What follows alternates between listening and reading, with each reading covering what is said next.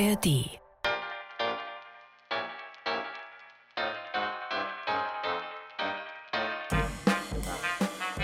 Die 20er Jahre in Berlin. Dazu fällt uns ja spontan viel ein. Wir gehen der Sache auf den Grund, Monat für Monat, genau 100 Jahre zurück. Heute, August 1923, Machtwechsel. Ein neuer Reichskanzler ist im Anzug, Gustav Stresemann. Heute minus 100. Es geschah in Berlin. Ein Podcast vom RBB. Ich bin Harald Asel. Und ich bin Matthias Schirmer. Und wir schlagen als erstes mal wieder die Zeitung auf. Die liberal-bürgerliche Vossische Zeitung, Samstag, 11. August 1923, Kostenpunkt 20.000 Mark. Blick in die Abendausgabe. Vor einem Regierungswechsel Fraktionssitzung der Sozialdemokraten entzieht dem Kabinett Kuno das Vertrauen. Im Reichstage, wo heute im Zeichen von Schwarz-Rot-Gold die schlichte Feier des Verfassungstages abgehalten wurde, haben unmittelbar danach Beratungen der Parteien stattgefunden, die sich mit der Möglichkeit eines Regierungswechsels und der Bildung der Großen Koalition befassten. Ein Reichskanzler steht kurz vor dem Abschuss und ein neuer Name taucht auf am Horizont. Aus Kuno wird jetzt Stresemann. Stresemann. Den Namen hat ja wahrscheinlich jeder schon mal gehört oder gelesen.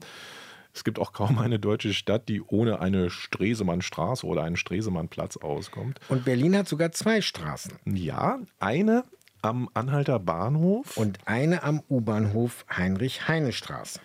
Okay, ihr könnt jetzt natürlich sofort empört eine E-Mail schreiben und sagen, das stimmt ja gar nicht. Übrigens wäre die Adresse heute-100.rbb-online.de.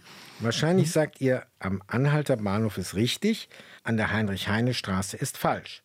Ja, aber genau das ist es. Denn die historisch einzig wahre, echte Gustav Stresemann-Straße, nämlich die, in der er geboren wurde, die die gibt es natürlich nur in Berlin und genau da liegt sie. Okay, sie heißt eben nicht Stresemannstraße, sondern Köpenicker Straße. Aber sowas stört doch keinen großen Geist.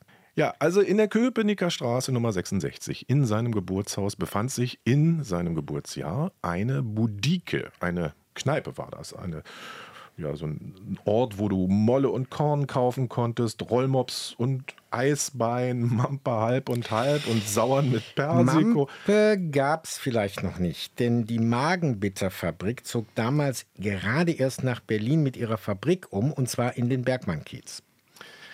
Wie dem auch sei. In der Köpenicker Straße 66 zapfte ein Kneiper namens Stresemann seine beliebten Kreuzberger Kiezbiere in der Kaiserzeit oder er verkaufte sie sogar vielleicht gleich in der Flasche.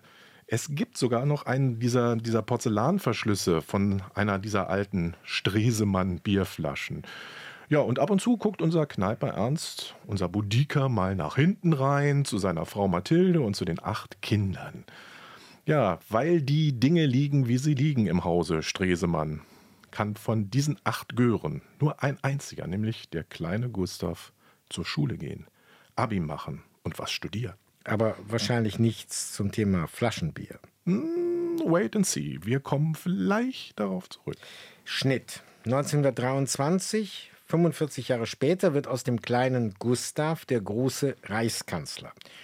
Obwohl Kanzler, also ich kenne Stresemann ja vor allem als genialen Außenminister, der Deutschland aus der Isolation herausholt, der die Versöhnung mit Frankreich vorantreibt. Ja, das stimmt, Harald. Aber hm, Gustav Stresemann, der entpuppt sich eben jetzt im August 1923 zunächst mal so als eine Art Seiteneinsteiger. Er ist der Mann der Stunde, die letzte Hoffnung auf eine stabile Regierung.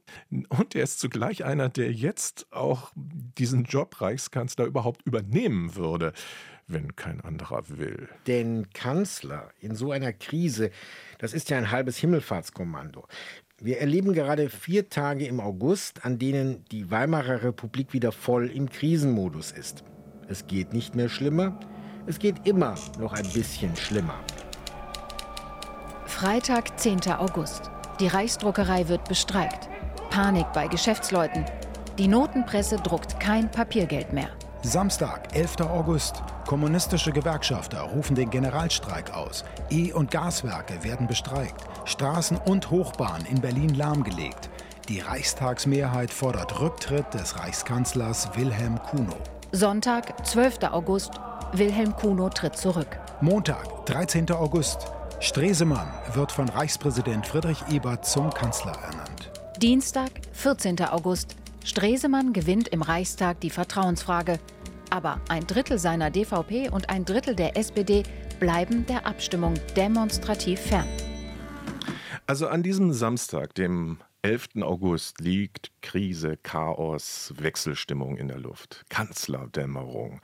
Noch ist Kuno im Amt, aber er ist so kurz vor dem Rücktritt. Und das ausgerechnet heute am 11. August.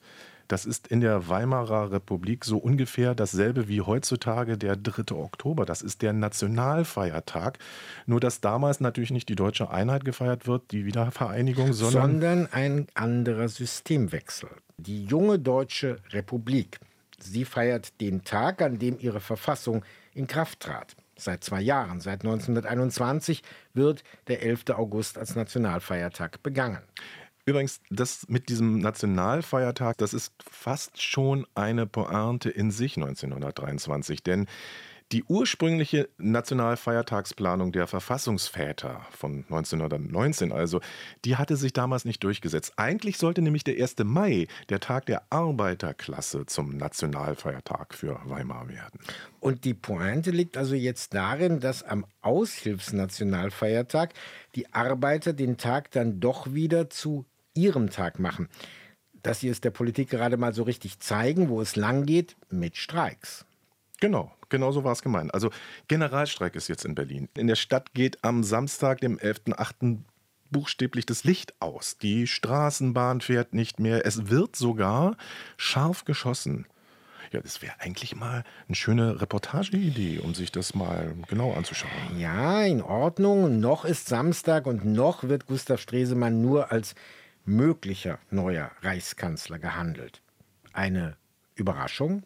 Vom November 1918 nach dem Ende des Ersten Weltkriegs aus gesehen war das sehr überraschend, weil Stresemann zu der Zeit ziemlich im politischen Abseits gelandet war. Das ist unser Experte Andreas Röder, Historiker an der Uni Mainz. Von der Perspektive des Juli 1923 aus oder auch des August, des 12. August, war das gar nicht mehr so überraschend, weil am Ende im August 1923 tatsächlich alles auf Gustav Stresemann zulief. Er galt als die letzte Führungsreserve.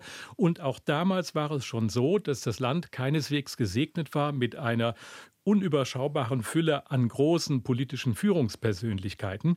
Stresemann war im Grunde die letzte Hoffnung, die übrig blieb. Das spiegelt sich auch recht hübsch in den Zeitungskommentaren wider. Da schreibt das Berliner Tageblatt vom 12.8.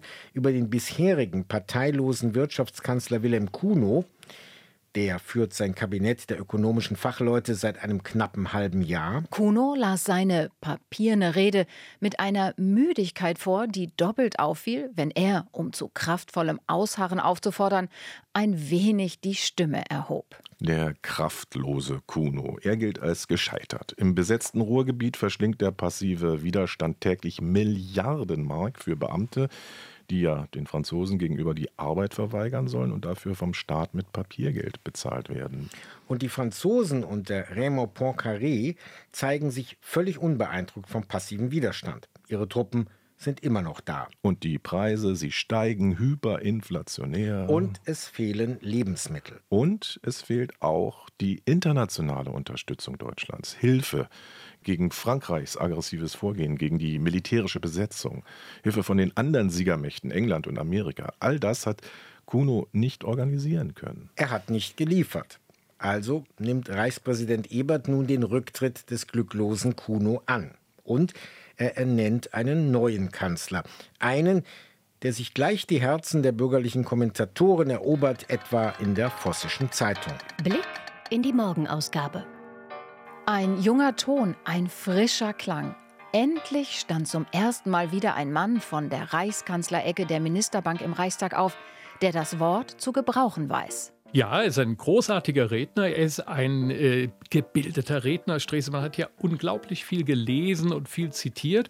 Und ähm, seine Stimme war übrigens gar nicht äh, sonderlich äh, tauglich als Redner. Und ich weiß nicht, wie Stresemann im audiovisuellen Zeitalter gewirkt hätte, ob er diese äh, Wirkung überhaupt hätte entfalten können. Ja, wir sehen es ja auch auf einem der vielen Stresemann-Fotos auf dem Tisch. Ähm der Mann litt einfach unter vielen Krankheiten, unter anderem an der auffälligsten der Schilddrüsenkrankheit Basedow, also unter diesen hier etwas hervortretenden Augäpfeln. Und es wäre wahrscheinlich im Medienzeitalter ein gewisses Manko gewesen.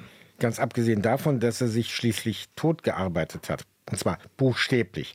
Nach seiner letzten internationalen Konferenz als Außenminister 1929 brach er zusammen. Schlaganfall, Hirnschlag, Herzinfarkt, tot. Aber was den Sound der Stimme angeht, da lässt sich seine Wirkung bis heute überprüfen. Hier haben wir ein Tondokument, allerdings erst einige Jahre später aufgenommen, im Jahr 1928. Wir nannten uns die Partei des Wiederaufbaus. Wir haben es vorgezogen, lieber Popularität und Mandate zu verlieren, als die bequemen Wege der Opposition zu gehen. Wir haben dem Volke versprochen, nationale Realpolitik zu treiben, haben es getan nach außen und innen. Und nur ein Tor kann leugnen, dass das Deutschland von heute ein anderes ist, als das Deutschland, in dem vor fünf Jahren um die Beendigung der Ruhrpolitik gekämpft wurde. Stresemann blickt hier zurück auf das Jahr 1923. Das ist fünf Jahre später und er ist gerade im Wahlkampf und sagt, wählt meine konservativ-liberale Partei, die DVP, denn wir waren es, die es damals 1923 geschafft haben, die Demokratie zu retten und Deutschland außenpolitisch aus der Isolation zu holen. Und dann sagt er noch etwas ganz Interessantes. Es geht nicht immer um deine eigene politische Überzeugung, also darum, wofür du innerlich glühst und brennst, sondern es geht auch immer um Kompromisse, um Realpolitik, wie er das nennt. In diesen Zeiten gibt es für uns in der Partei nur einen Leitstern. Die Ansprüche der Zeit zu befriedigen, frei von Illusionen, in sachlicher, nüchterner Arbeit und jener Realpolitik, die in Wirklichkeit das höchste an Idealismus ist, weil sie das heiße Herz da bändigt, wo nur der kühle Verstand uns vorwärts zu bringen vermag. DVP, Deutsche Volkspartei. Ich glaube, an dieser Stelle müssen wir noch mal kurz das Parteienspektrum der Weimarer Republik erläutern. Genau, also extrem viele, auch sehr viele kleine Parteien. Denn im Reichstag gibt es ja noch nicht diese 5%-Klausel von heute. Die war ja gerade eine Erfahrung, eine Lehre sozusagen aus der Weimarer Republik für die Bundesrepublik. In der Juni-Ausgabe von heute minus 100 haben wir uns ja schon mal im Parteienspektrum den rechten Rand angeguckt. Ganz rechts stehen Gruppen wie Nazis, Deutschvölkische und die Deutschnationale Volkspartei, die DNVP. Dann kommen die Liberalen, die sind gespalten, in die Rechtsliberale, also die DVP von Gustav Stresemann. Und daneben gibt es die Linksliberalen, die Deutsche Demokratische Partei. Dann gibt es im bürgerlichen Lager die Katholische Zentrumspartei. Das ist ja, wenn man so möchte, eine der Vorgängerinnen der CDU und die Bayerische Volkspartei, die ist auch katholisch und deren Wähler finden dann nach dem Zweiten Weltkrieg ihre Heimat in der CSU. Dann geht es weiter nach links, die Sozialdemokraten und links außen die Kommunisten. So mal auf den ersten Blick. Ja, und wie passt nun in dieses bunte, breite Bild unser Gustav Stresemann hinein? Er ist ein Rechtsliberaler. Rechtsliberal. Okay, das heißt, eigentlich ist er 1923 immer noch Monarchist. Er ist nationalistisch eingestellt und er war bis vor kurzem noch ein Verfechter des deutschen Kolonialismus.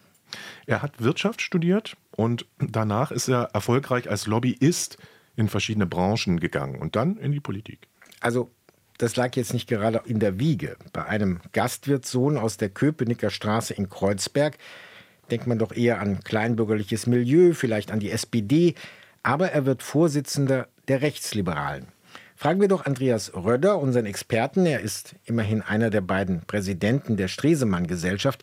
Der muss das wissen. Also, Wie ist die Gemengelage in der Deutschen Volkspartei? Wer sind die großen Kräfte, die auf der politischen Rechten innerhalb der Deutschen Volkspartei, also der rechtsliberalen Partei und der nationalkonservativen deutsch-nationalen Volkspartei den Ton angeben? Es sind die agrarischen Eliten und es sind die großindustriellen Eliten. Und zu keiner von beiden Gruppen gehört Stresemann, der aus dem kleinen Bürgertum kommt, äh, als Sohn eines Gastwirts über Flaschenbierhandel in Berlin seine Doktorarbeit gemacht hat und der klassische Sozialaufsteiger ist.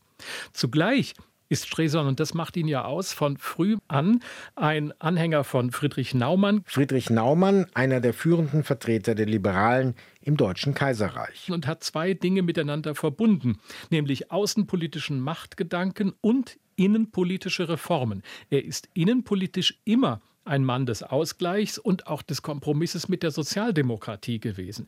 Das macht ihn ja für die Sozialdemokratie so anschlussfähig. Das macht ihn auf der extremen politischen Rechten aber auch zu einer Zielfigur der Kritik. Und so wird Gustav Stresemann zum Chef einer neuen großen Koalition.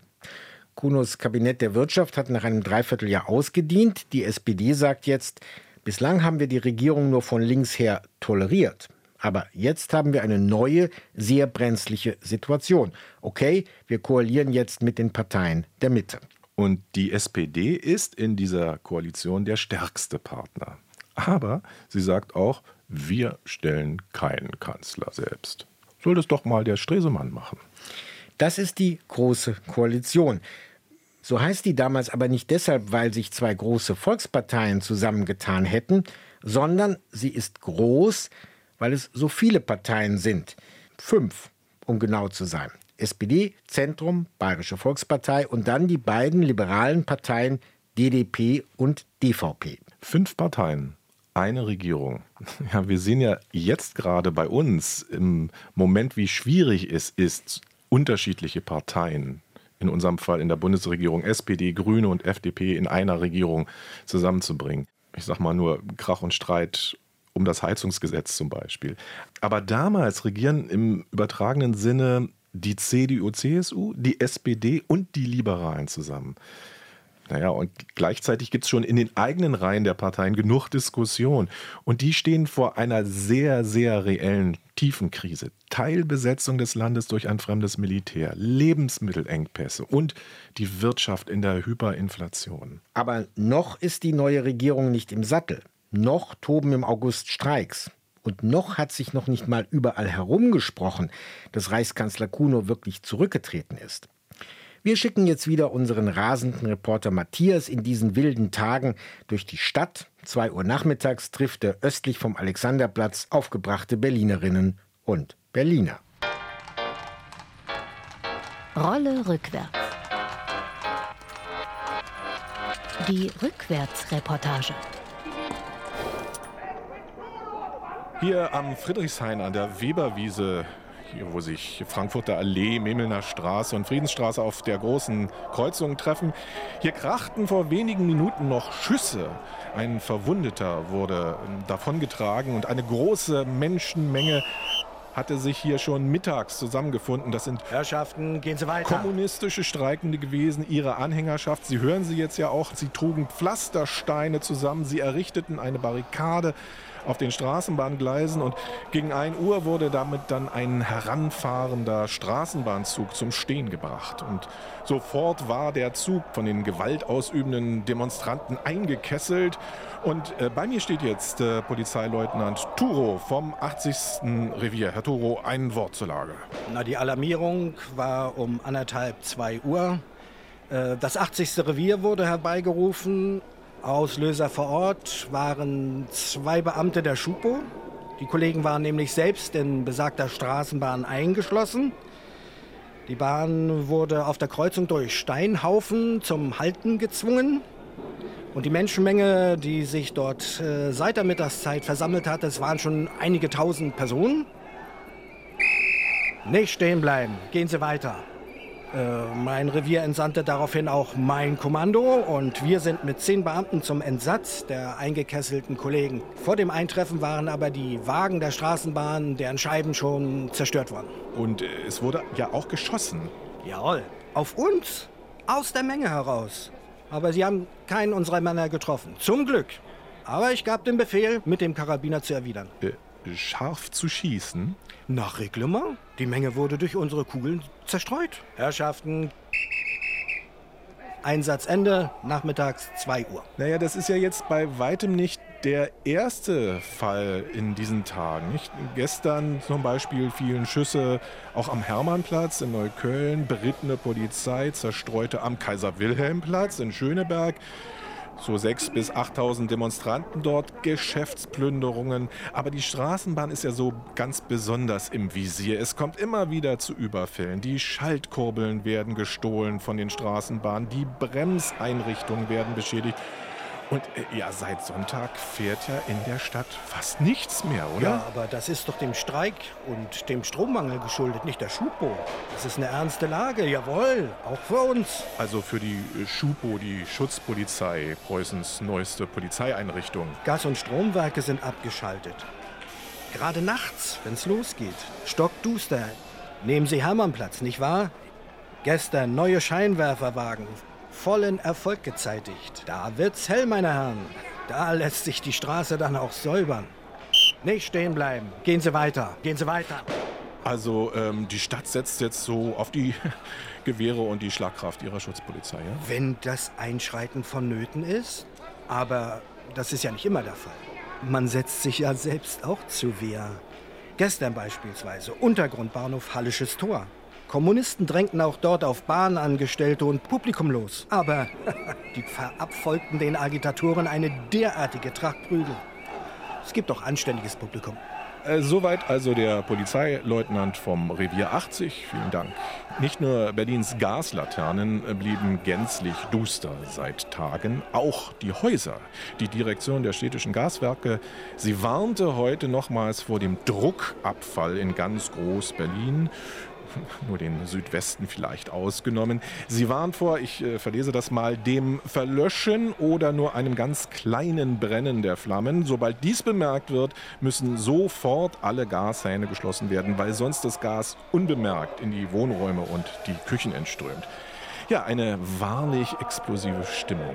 Ähm, entschuldigen Sie, Sie, äh, werte Dame, Sie, Sie, Sie wirken ja so, als seien Sie mit den Streikenden durchaus im freundlichen Umgang. Ja, logisch. Das ist, das ist letzte Aufbäumen des Systems, ist das hier. Die Großindustriellen und die Großagrarier, all dieses Volk, die Börsenhyänen hier und die Regierung, die haben uns deutschen Proletarier an Abgrund haben die uns hier führt. Weg mit Kuno! Alle Lebensmittel beschlagnahmen, aber flott. Und Mindeststundenlohn von 60 Goldpfennige für jeden bleibt mir vom Leibe mit Papiergeld. Ja, das sind die kommunistischen Forderungen zum Generalstreik vom Samstag. Aber sowohl der Allgemeine äh, Gewerkschaftsbund als auch die meisten Berliner, die sprechen ja bei ihren Aktionen von, ich zitiere mal, unverantwortlicher Streikhetze. Einzig von Seiten der kommunistischen Gewerkschafter. Lasse reden, uns doch real. Wer hat denn die Sitze gewonnen bei den letzten Betriebsratswahlen? Ja, wer denn? Das System gehört hin. Welche Fähig gehört das? Ich für meinen Teil arbeite in Rummelsburg und ich sage für uns bei die Elektrizitätsarbeiter, da gibt's einen Lohn, der ist ein Zwölftel von früheren Friedenslohn. Du bitteschön wird halt nur ein Zwölftel hoch gearbeitet. Denn gehen die Lichter aus hier und nicht nur die Lichter. Aber Straßenbahn fahren, das muss doch jeder. ja, für was denn? 50.000 Merker für ein Straßenbahnbillett. Wo leben wir denn? Ist ja ganz toll. Jeder Proletenmillionär jetzt, sagen sie. Aber was ist denn das die Billiardäre da oben? Hast du doch gesehen bei die Notenpresse, bei die Reichsdruckerei letzte Woche, wie sie da mal einen Tag lang keine einzige müde Banknote mehr gedruckt haben. Da war was los. Heulen, aber auch Zähne klappern. Schreien sie alle auf, denn alle Räder stehen still, wenn dein starker Arm es will.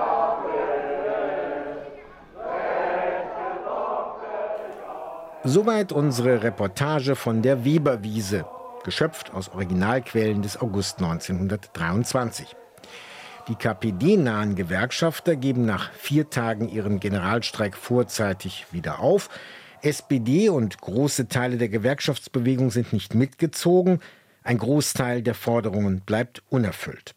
In den bürgerlichen Blättern der Zeit gelten die Auguststreiks nach zwei Tagen bereits als gescheitert und völlig überzogen.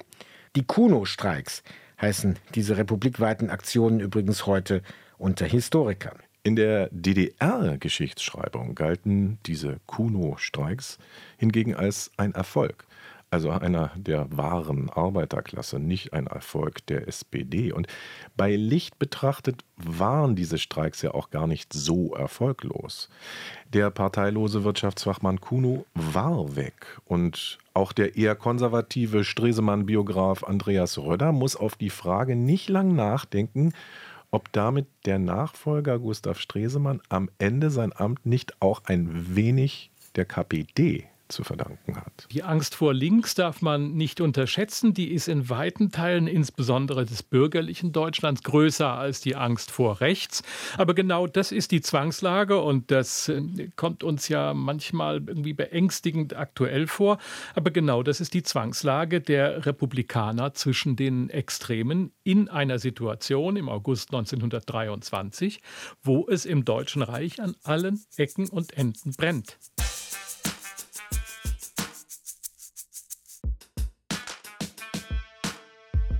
Es brennt an allen Ecken. Das ist ja jetzt alles wieder sehr düster. Also, wie ich die Berlinerinnen und den Berliner kenne, finden die doch auch noch irgendwas Nettes, Erfreuliches in ihrem Hauptstadtleben. Nur nicht den Humor verlieren. Wie sang doch Berlin seit Kriegszeiten 1917?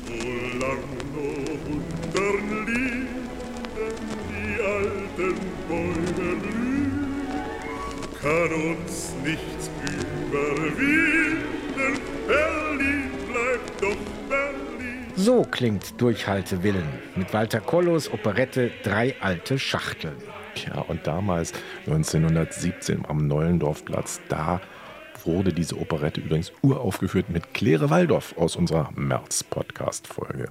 Jetzt im Nachkriegs-Berlin 1923 hätten wir als emotionalen Ausgleich zu all den schwierigen politischen Dingen zum Beispiel zum Bieten Orchideen. Also bitte was? naja, du wolltest ja vielleicht auch eher was Exotisches, Abgelegenes und abgelegen, abgelegener als Marienfelde geht es ja jetzt kaum, nämlich dort steht ein Orchideenparadies 1923, also Exotik pur, hat sich einer der größten Züchter niedergelassen und für, naja, nur 400.000 Mark bist du dabei für einen etwas mickrigeren Exoten, kann aber auch schon mal 10 Millionen kosten, so eine Berliner Vorort-Orchidee. Also geht es jetzt nicht ein bisschen billiger? Und vielleicht geht es nicht auch ein bisschen näher dran, also hier so bei uns um die Ecke. Ja, das geht auch. Also hier zum Beispiel, ja, Brettschneider Straße, unser Haus des Rundfunks. Ne? Das steht zwar noch nicht, noch nicht mal das Messegelände. Aber die Automobilausstellung Berlin. Genau, direkt um die Ecke. Allerdings jetzt gerade im August äh, an der Brettschneiderstraße gibt es gerade keine Autos zu sehen, aber dafür was anderes. Und mit ein bisschen Fantasie hat das jetzt auch wieder mit Gustav Stresemann zu tun. Okay, lass uns das genauer nachlesen. In der Vossischen vom Dienstagmorgen, 14. August. In die Morgenausgabe. Die Herrenmode, erste deutsche Fachmesse. In den Automobilausstellungshallen am Kaiserdamm wurde dieser Tage die erste deutsche Fachausstellung Die Herrenmode eröffnet. Es sprachen der Oberbürgermeister Bös und Dr. James Simon. Eine Herrenmode-Ausstellung beurteilt man am besten, wenn man sich im Geiste in dem Zustand dahin begibt, in dem der Herr der Schöpfung einherstolzierte, bevor die Neugierde seiner Eva ihm die erste Mode in Form einer Feigenblattgarnitur aufzwang. Ach, ist das nicht eine herrlich antiquierte Sprache? Wird man später auch mal über unseren Dialog sagen. Da geben sich also das Stadtoberhaupt von der SPD und jener Kunstmäzen, dem wir einen Großteil der Museumsinsel verdanken, die Messetürklinke in die Hand. Eigentlich aber will der Herr Rezensent uns ja aufklären. Herrenmode. Was ist das überhaupt? Mode kennt man doch eher von den Damen. diese, diese verschwurbelte Antwort eben. Ne? Am besten stellst du dir mal den nackten Mann vor. Und den kleidet er dann sozusagen peu à peu in seinem Artikel langsam ein. Und wo findet er das alles, was er dafür braucht? Um die Ecke an der Brettschneider in den Automobilhallen. Strumpfbänder, Hosenträger, Hemden, Flanellhosen, Krawatten, Unterhosen, Hüte, Spazierstöcke. Naja, er findet nicht ganz alles. Ach so, Schuhe, richtig, ja. Schuhe gibt es nicht. Wenigstens habe ich keine gefunden. Also schnell ein paar nette Badeschuhe, damit ich wenigstens nach Hause komme. Bezahlt habe ich allerdings von alledem nichts, denn 6 Dollars oder Schweizer Franken, wie sie die Aussteller für ihre Socken verlangen, gibt es in meinem ganzen Häuserblock nicht.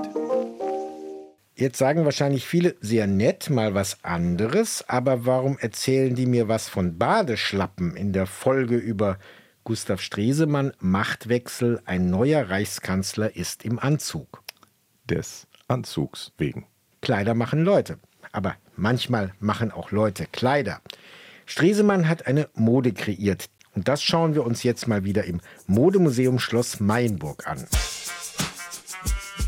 Objekte, die Schatten werfen. Die Hose ist etwas älter. Das kann man auch sehr schön an dem Innenleben sehen, denn hier hinten wurden noch die zum Einknöpfen, hier beispielsweise, da wurde angeknöpft zum Beispiel die Weste. Angeknüpft, damit sie nicht rutscht? Genau, das ist sehr praktisch, denn gerade bei kurzen Jacketts, wenn die Weste rutscht, rutscht auch das Hemd darunter. Stellen Sie sich mal vor, was für ein Fauxpas. Sie unterschreiben mit Chamberlain einen großen Vertrag und Ihnen rutscht das Hemd hinten aus der Hose. Also das geht ja nun gar nicht.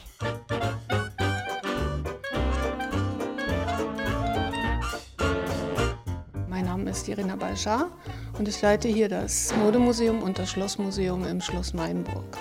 Das ist am nördlichsten Zipfel der Prignitz, vier Kilometer vor Mecklenburg-Vorpommern sozusagen. Stresemann ist also dieses kurze Jackett, was zu der gestreiften Hose getragen wird. Eine dunkel-schwarze Weste zu einer dunkel-anthrazit und etwas heller gestreiften Hose. Die Streifen sind ungefähr so ein Zentimeter breit, können im Kontrast mal stärker, mal weniger stark sein. Im Grunde wird dann aufgewertet mit einem weißen Hemd mit Stegkragen, dazu dunkler Krawatte Manschettenknöpfe, Taschenuhr und so weiter. Keine Lackschuhe, auf keinen Fall zum Stresemann. Warum nicht? Gehört sich nicht. das Stresemann-Outfit. Und ohne diese Hose, ohne diese grau-schwarz gestreifte Hose ist es auch kein Stresemann, oder? Auf keinen Fall nein. Der Frack ist also der offiziellste Anzug. Und dann kommt der Cut, bezieht sich jeweils auf die Jacke. Und dann nachher der Stresemann, der die Jacke kurz hat. Er wurde eingeführt im Grunde aus Bequemlichkeit. Stresemann wollte nicht unbedingt immer sein Outfit komplett verändern, wenn er von dem einen zum anderen Anlass ging. Sie müssen sich vorstellen, Sie sind im Büro, arbeiten und werden plötzlich zu einer wichtigen Konferenz gerufen. Dann brauchen Sie nur Ihr Jackett überzuziehen und sind perfekt gekleidet für diesen Anlass. Im Büro war natürlich ein kurzes Jackett viel bequemer als ein Cut mit den langen Schwänzen, längeren Schwänzen. Insofern hat er gesagt, naja, gut, versuche ich es mal und konnte den wirklich offiziell einführen. Was haben denn die Menschen eigentlich nach dem Ersten Weltkrieg, so in den noch nicht so goldenen 20er Jahren, also 1923, getragen? Wir müssen sehen, das ist eine Nachkriegszeit. Und in fast allen Nachkriegszeiten kann man beobachten, dass sowas wie, wir wollen wieder leben, wir wollen die Schrecken des Krieges vergessen und ja, so ein, ein Genuss wieder entsteht, ein Sinn für Genuss. Es gibt viel Freizeitmode in den 20er Jahren. Es gibt also so Kniehosen und Stiefel dazu.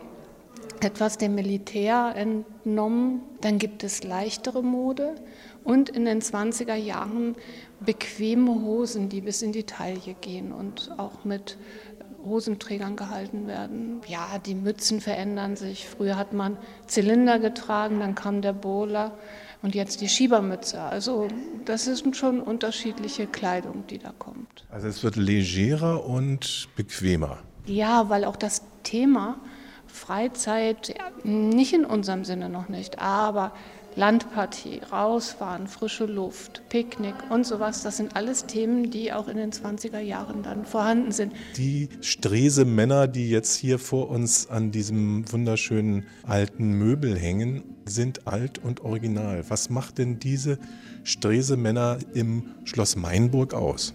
Ja, das Besondere an diesen Objekten ist, sie wurden getragen. Das heißt, es hat ein Mensch, ein lebendes Wesen drin gesteckt und das gibt den Objekten eine ganz besondere Aura. Wenn Sie sich zum Beispiel dieses Jackett hier ansehen, das ist ein Stresemann-Jackett von einem jungen Mann, einem Studenten. Der Student ist mit seinem Vater 1936, als die Olympiade in Berlin war, zu offiziellen Anlässen eingeladen worden. Sein Vater, das muss ich jetzt mal gucken, ist Staatssekretär im Reichsverkehrsministerium gewesen. Also er wurde damals schon zu offiziellen Anlässen 36 getragen. Es sind Funktionskleidungsstücke. Man kann sich damit bewegen und der Sitz bleibt. Man kann nur sagen, dass große Staatsmänner das gerne aufgegriffen haben, wahrscheinlich weil es so bequem war und auch als seriös galt. Also Winston Churchill kann man auch im Stresemann bei offiziellen Anlässen sehen.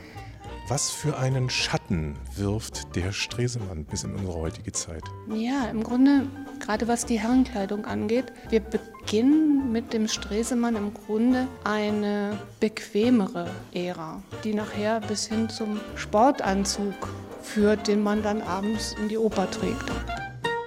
Der deutsche Reichskanzler als Stilikone, vorgestellt von Irena Berger vom Modemuseum Mainburg wobei er diesen praktischen Look erst nach seiner kurzen Kanzlerzeit erfand, als langjähriger Außenminister der Weimarer Republik. Eigentlich erwirbt er sich damit, mit der Außenpolitik nämlich erst seinen Ruhm und den Friedensnobelpreis.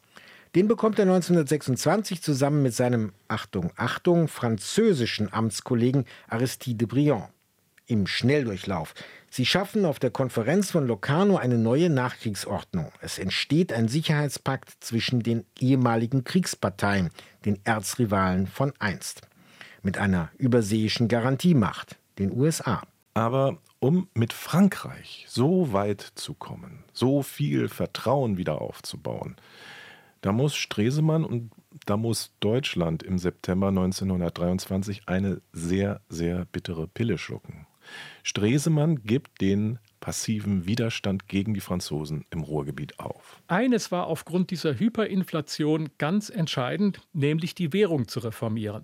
Die Währung konnte man aber nicht reformieren, solange ständig die Überbrückungs- und Unterstützungsgelder in das Ruhrgebiet gepumpt wurden, denen aber keinerlei Produktivmittel oder keinerlei Produktionsgüter gegenüberstanden. Und insofern wäre die Aufrechterhaltung des passiven Widerstandes und eine Währungsreform zusammen nicht möglich gewesen. Insofern war die Kapitulation des September die Vorbedingung für die Währungsreform des November. Aber das ist, wie Andreas Röder sagt, zugleich die zweite deutsche Kapitulation. Die erste war die, die zum Vertrag von Versailles führte, die zweite führt zu einer neuen Zwischenkriegsordnung. Und sonst? Was bleibt politisch von dem Mann, der 1923 als Verlegenheitslösung ins Amt kam? Stresemann-Experte Andreas Röder. Das würde ich sagen, ist die große Besonderheit und die historische Leistung von Gustav Stresemann, dass er nationale Interessen und internationale Verständigung miteinander verbunden hat und versucht hat, zu einem Ausgleich zu bringen. Und das, wie gesagt, ist ein historisches Erbe von unveränderter politischer Aktualität. Aktuelle Bezüge zum Heute. Ja, da hätte Gustav Stresemann noch einiges zu bieten. Nehmen wir mal nur die sogenannten Parteifreundschaften. Ja, in Stresemanns Fall war das Parteifreund Hugo Stinnes, einer der mächtigsten Wirtschaftsmagnaten seiner Zeit, der war aber eigentlich eher ein Gegenspieler Stresemanns in seiner Partei, also in der DVP. Ja, das wäre spannend weiter zu erzählen. Oder die berühmte Radioreportage zum Tod von Stresemann im Oktober 1929 leicht zu finden im Netz. Danach könnten wir noch ein wenig darüber spekulieren, ob die Weimarer Republik vielleicht doch etwas länger gehalten hätte, wenn Stresemann nicht unter seiner Arbeit zusammengebrochen wäre. Aber Also etwas wäre, um es mit Fontane zu sagen, dann doch ein zu weites Feld. Perspektiven wechseln. Die Welt von heute durch die Erfahrungsbrille der Berliner von damals sehen. Ja, das ist ja so die Idee dieses Podcasts. Ob das heute geklappt hat oder nicht, wir sind für alle Kritik, Anmerkungen, Anregungen wie immer dankbar. Mailadresse 100.rbb-online.de und wir freuen uns auf eure Elektropost. Und wir freuen uns auch über die vielen anderen Podcasts aus der weiten Welt der Geschichte. Heute empfehle ich mal einen Klassiker, das viertelstündige Zeitzeichen des WDR. Das gibt es täglich und zwar schon seit April 1972. Da dachte noch kein Mensch an so ein Kofferwort wie Podcast. Ob es um die Magna Carta in England im 13. Jahrhundert geht oder die Wettermessung im 17., um Ohrwurmproduzenten und Rosenmontagszüge, große Politik und kleine Anekdoten, in der ARD-Audiothek sind alle Folgen der letzten sechs Jahre abrufbar. Genug, um sich die Zeit bis zu unserer nächsten Ausgabe von heute minus 100 zu vertreiben. Und das war's für heute. Danke fürs Weiterhören, sagen Harald Asel und Matthias Schirmer. Heute minus 100. Es geschah in Berlin. Jederzeit in der App der ARD Audiothek und überall, wo es Podcasts gibt.